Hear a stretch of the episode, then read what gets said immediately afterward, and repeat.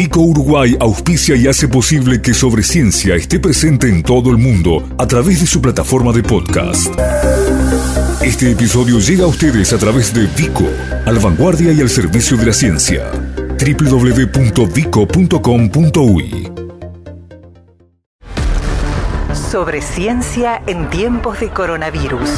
Información científica segura y veraz sobre la epidemia de la enfermedad COVID-19. La tarea de los científicos, organismos y centros de investigación uruguayos y los datos actualizados sobre el combate al virus SARS-CoV-2. Sobre ciencia y las radios públicas de Uruguay, difundiendo la ciencia y el conocimiento en la emergencia.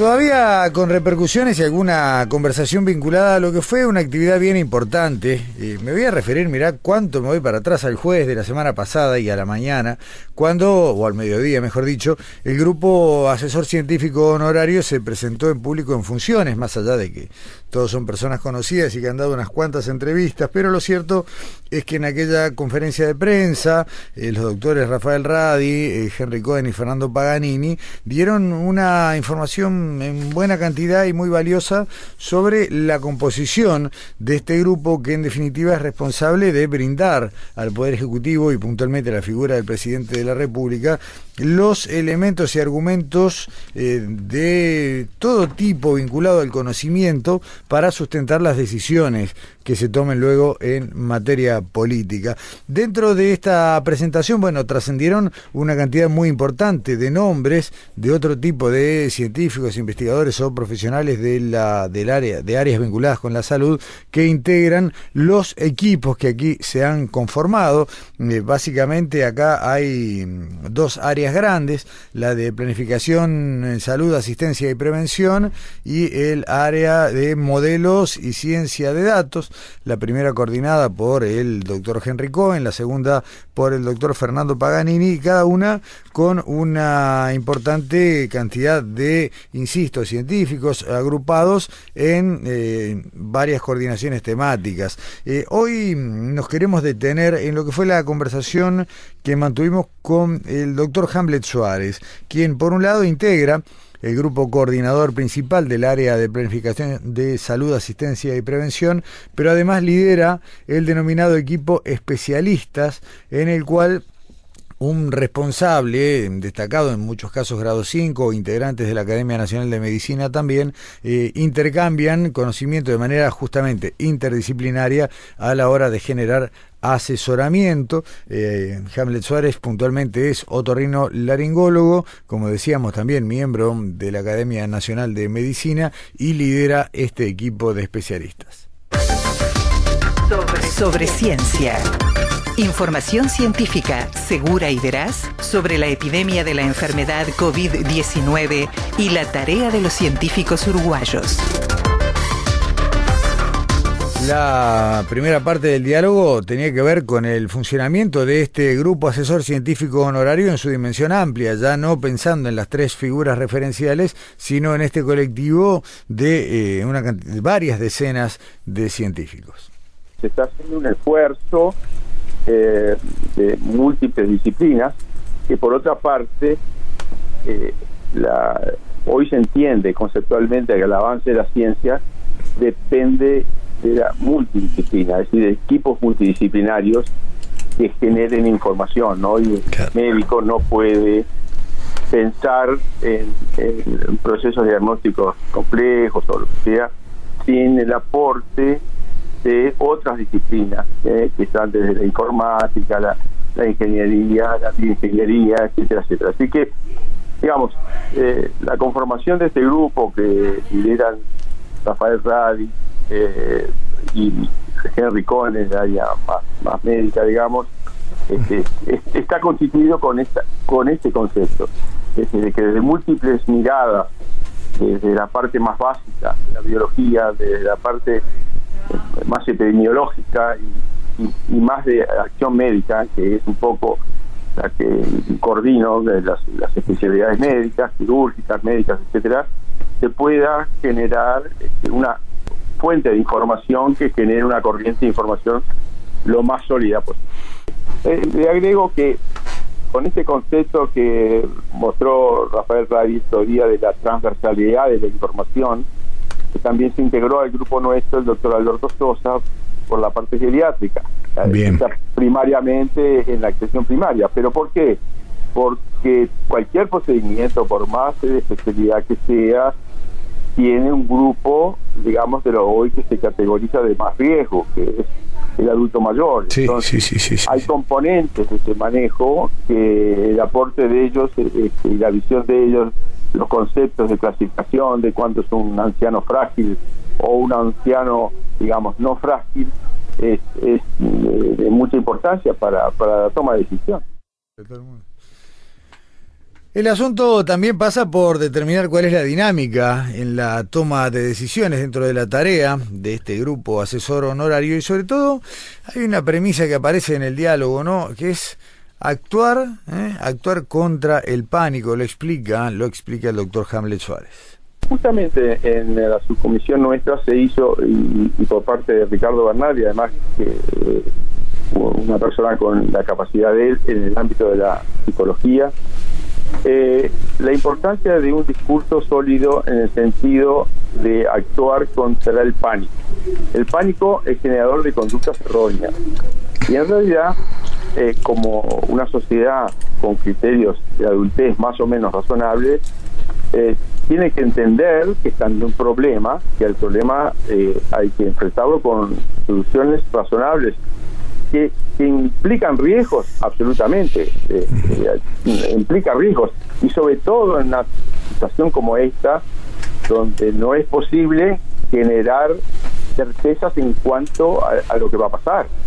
Es que tenemos que tener eh, la información científica que dé las pautas de cómo actuar con fenómenos de prevención para evitar, digamos, males mayores Claro.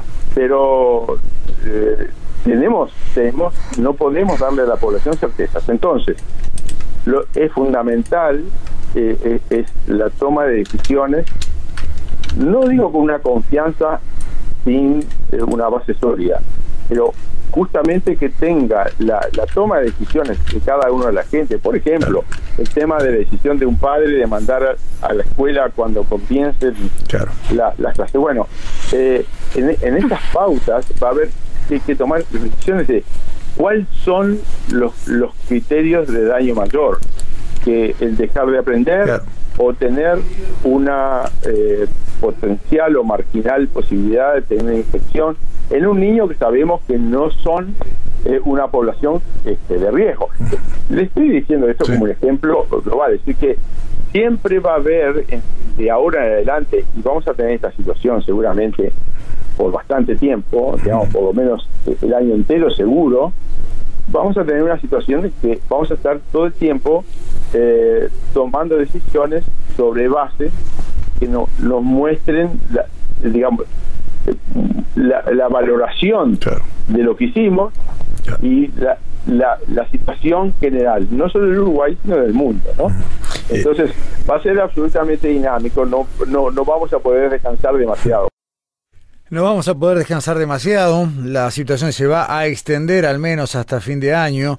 Algunos de los términos mm, fuertes, importantes, que definía el doctor Hamlet Suárez, el líder del equipo, denominado equipo especialistas dentro del grupo asesor científico honorario que se desempeña justamente asesorando a la presidencia de la República. Y más allá de lo que fue el gran anuncio del pasado jueves vinculado a la dinámica del retorno a la educación presencial a lo, largo de todo el mes de junio, también hubo otro retorno muy importante, eh, ya de hace algunos días, vinculado a una cadencia que intenta recuperar el tiempo y la asistencia a los centros de salud, y la asistencia sanitaria a enfermedades no asociadas a la epidemia, tema en el que estuvo fuertemente involucrado el equipo que lidera el doctor Hamlet Suárez. Nosotros estuvimos más implicados en la renovación de la actividad asistencial, que es una cosa que preocupa.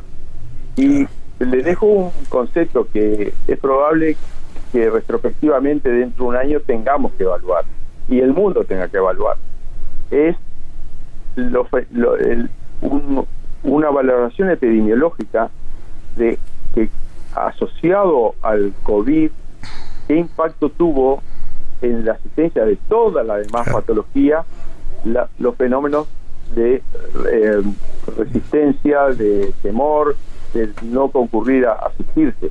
Hay indicios puntuales en el mundo y en Uruguay en especial, de los que conocemos, que se están viendo complicaciones y presentación en clínicas de complicaciones de enfermedades no COVID, cardiovasculares, etcétera, etcétera, por no consulta o por retardo en la consulta. El Reino Unido está calculando para el 2021 6.000 muertes por cáncer por eh, diagnósticos tardíos. Este, todos los screening que se hacen eh, para cáncer de mama, todo eso, no hay síntomas que se hacen por screening. Eh, en la medida que no se reactive toda esa actividad de prevención, de medicina preventiva, es probable que se llegue con retraso al manejo y tratamiento de muchas patologías. Entonces, es un foco que hay un doble, un doble sistema, de generar un sistema de atención robusta que de seguridad y a su vez generar un discurso a, la población que le dé certeza de estos mecanismos de seguridad para poder reactivar una actividad que se considera esencial para evitar daños asociados hay algunas eh, visiones, eh, digamos, de percepción de lo que puede estar empezando a pasar, pero que son puntuales, son por ir y vuelta de información que uno tiene. Ahora, la realidad de eso es que generalmente la información más robusta de esto es retrospectiva. es decir, que va a haber que hacer un manejo epidemiológico por lo menos pasado cierto tiempo. El asunto es prever que el problema está vigente, para tomar las medidas de prevención, para tratar de... Aquí también hay una curva, de que eso, digamos, no, no genere una, un pico de, de un problema muy significativo. Y finalmente una pregunta que se hace mucha gente y ha sido motivo de artículos periodísticos y curiosamente ya no solo aquí en Uruguay, sino realmente en todo el mundo. Le preguntamos al doctor Suárez, a su juicio, cuáles pueden ser las causas del comportamiento benigno de la epidemia de COVID-19 en Uruguay. nadie puede decir, eh, digamos, es una respuesta que se puede dar en el, ámbito de la hipótesis, no de la certeza es decir, porque se han invocado de, la vacunación de, la, de la BCG, se han invocado otros factores este, estacionales. Hay algunas cosas del Uruguay que parecerían no, no ser menores, de acuerdo a cómo se han dado los picos explosivos de las pandemias, la pandemia, que han sido los grupos de, gran concentración de personas. El Uruguay tiene una distribución de población que, que es menor, y bastante distribuida. no, no, es muy distinto pensar en San Pablo o, Buenos Aires y pensar en, Montevideo. Eh, digamos, pero esto también en el ámbito de las hipótesis, no sabemos.